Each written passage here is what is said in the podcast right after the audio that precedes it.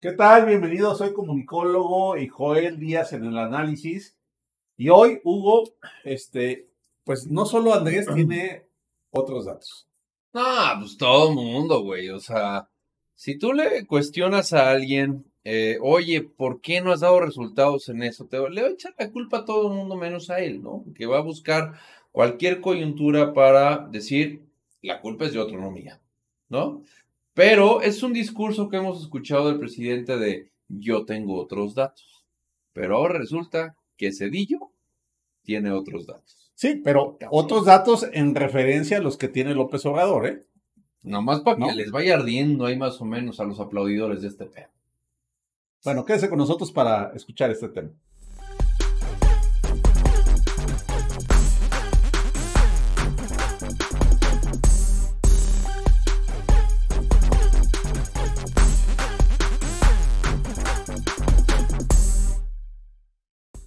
Ver, ¿por qué Cedillo tiene otros datos, güey? Pues fíjate que eh, en lo que llevo de vida, uh, otra ya, vez al mame, otra vez pinche viejo. Ya, ya no nostálgico otra vez. este. bueno, llevo en mi vida nueve presidentes de México. Chinga, toma. Desde Luis Echeverría Ajá. hasta Andrés Manuel López Obrador. Han pasado nueve presidentes. Un chingo de evaluación. No, no, me ha tocado de todo. ¿no? Este, pero bueno, si yo tuviera que hacer una evaluación de quienes han ejercido el poder en México, a mí en lo personal, ya sé que usted, amigo de Soy Comunicólogo, a lo mejor tiene otra opinión, pero los que me han parecido más decentes, no los mejores, porque creo que no ha habido el presidente que hasta ahorita me llene por completo, que yo diga, este fue el mejor presidente de México. Ah, oh, ok, No, no se ha dado. Qué pues, bueno que lo aclaraste, cabrón, ¿no? Lo aclaro porque, porque luego empiezan las susceptibilidades. Y falta de confianza, Exacto. Exactamente, Pero bueno, yo tengo dos presidentes que eh, creo que han sido los más decentes de los que me ha tocado en mi vida. Ok. Y uno se llama Ernesto Cedillo. Ok, sí. Y aunque les vaya a arder a los seguidores de López Obrador, el otro se llama Felipe Calderón. Ah, yo ¿no? comparto, yo comparto. No sabía esto, no sabía eso que, esto que acaba de decir Joel. No lo sabía, pero comparto este punto. Lo comparto sí. Y, de alguna manera, eh, me parece que la figura de Ernesto Cedillo, que tiene como todos los presidentes claroscuros, ¿no? O sea, cosas buenas y cosas malas. Sí. Es una figura de las más rescatables de los expresidentes mexicanos. Porque renunció a su pensión. Es, ese es un punto que, da, que está, güey. El tipo ha vivido de lo que sabe, ¿no? Es un gran catedrático. Sí, sí. Y de alguna manera es el único expresidente que no se suele meter en política nacional.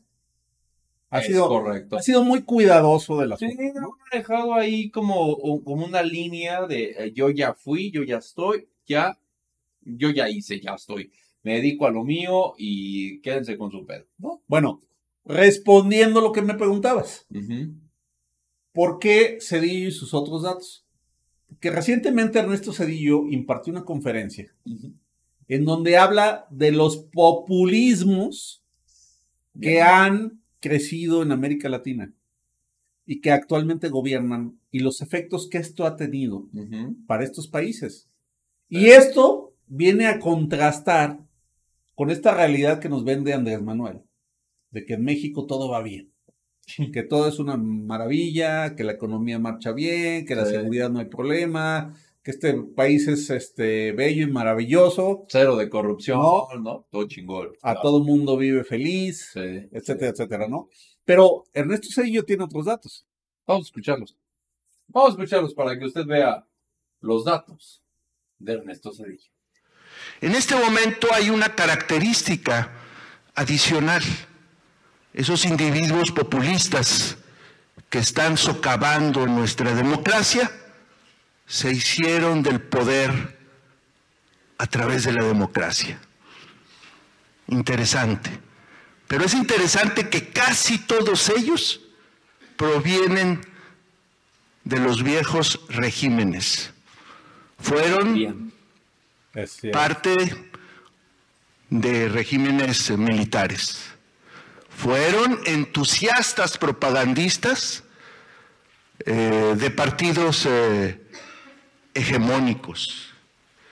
Y ahora, investidos por la democracia, gracias a esa democracia, trabajan deliberadamente para minar, erosionar la democracia que les ha dado el poder. Y eso es ciertamente grave, insisto, porque tendrá consecuencias.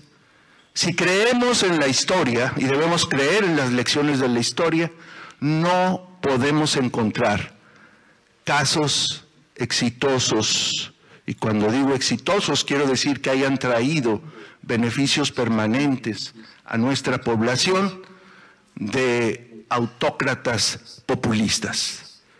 Todos esos experimentos han terminado no solamente en fracaso, sino en tragedia. Y por eso debemos estar sumamente preocupados, porque si esta progresión en la regresión democrática, esta regresión democrática continúa, podemos asegurarnos de que mucho, mucho sufrimiento vivirán nuestros países. Y desgraciadamente, pues eh, las eh, primeras evidencias de lo que nos trae esta ola populista y autocrática está ya frente. En este momento. Ya está frente a nuestros ojos, ya está frente a lo que gobierna toda Latinoamérica. Esta madre, este discurso, Joel, se lo adjudicaron muchísimos, muchísimos de este gobierno, pensando que estaban atacándolos a ellos. Mamones, no se pongan el saco, pedorros, tranquilos, no es para ustedes. No, en realidad, Cedillo se refería a América Latina, ¿no? Pero aquí en México salieron a rasgarse las vestiduras y decir, se está refiriendo a López Obrador y Cedillo es el responsable de Aguas Blancas y Cedillo es el responsable del FOAPROA.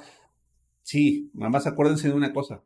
También Cedillo es responsable de la alternancia política de este país. Claro. ¿Sí? Porque si hubo un presidente que no metió las manos, pudiéndolo haber hecho, para que el partido hegemónico de aquel tiempo, que era el PRI, volviera a ganar, fue Ernesto Cedillo. ¿eh? Sí, totalmente. Y eso hay que reconocérselo y me parece que es algo que no hemos evaluado en la historia eh, nacional, que muy pocos actores políticos le reconocen, pero que ciertamente ha demostrado, pues, de qué está hecho Cedillo. No, y él renunció a su, a su pensión vitalicia, es el único presidente que lo ha hecho así de forma voluntaria, es decir, yo no quiero nada de eso, güey, no lo voy a donar, güey, o sea, como los demás. Yo no quiero nada de eso, ya está. Me voy a dedicar a lo mío. Es, creo que ahí es donde viene algo súper importante de, de, Cedillo. A mí se me hace increíble. Y, y bueno, con este tipo de declaraciones, lo único que deja claro es que él tiene datos reales de lo que está sucediendo en Latinoamérica. ¿Y, sabes qué preocupa más? Nada más lo dejo así. El, el dato que señala de decir que quienes llegaron democráticamente al poder lo están erosionando la democracia. Claro. Y, eso está pasando en México. Ah, Por eso se pusieron el saco, ¿no? Por eso López Obrador y sus eh, secta y sus feligreses, pues salieron a decir, ay, nos indigna que el, el digamos, el, que fue responsable de la matanza de Actial, ¿no? El responsable del Fobaproa que nos dejó endeudados generaciones tras generaciones, diga eso porque se pusieron el saco. Ya sabes que, ¿te, acuerdas aquel video que hicimos de que López Obrador se, se pone el saco? De todo, güey. De todo, de todo, de todo. de, esta columna que escribieron del imbécil de Palacio. Ah, sí. No, que no se refería a López Obrador, sino. De mí no van a estar hablando, cabrón. Al responsable de protección civil. bueno, en este gobierno se ponen todos los sacos, ¿no? Sí, Y hoy se pusieron este que Cedillo señala, pero que ciertamente tiene mucha razón, ¿eh? Lo que está pasando en América Latina. Indudablemente. Y es eh, preocupante que utilices a las instituciones democráticas para llegar al poder y luego vayas contra ellas. Y te quieras perpetuar, Diego, ya lo vimos en otro video, en el cual hablamos de la revocación de mandato y cómo López Obrador lleva 30 años diciendo no voy a aceptar los resultados y no me importan y tal y tal, pues ahí lo tienen. Simplemente como él tiene otros datos, México tiene otros datos, no sé qué datos son los que tú quieras ver. Deja tus comentarios de esto que acabas de ver y pues nada, te mandamos un fuerte abrazo y pues Y yo tengo otros datos. Yo tengo otros datos. Está bien. Bueno, yo voy por otro vino tinto. Muchas gracias.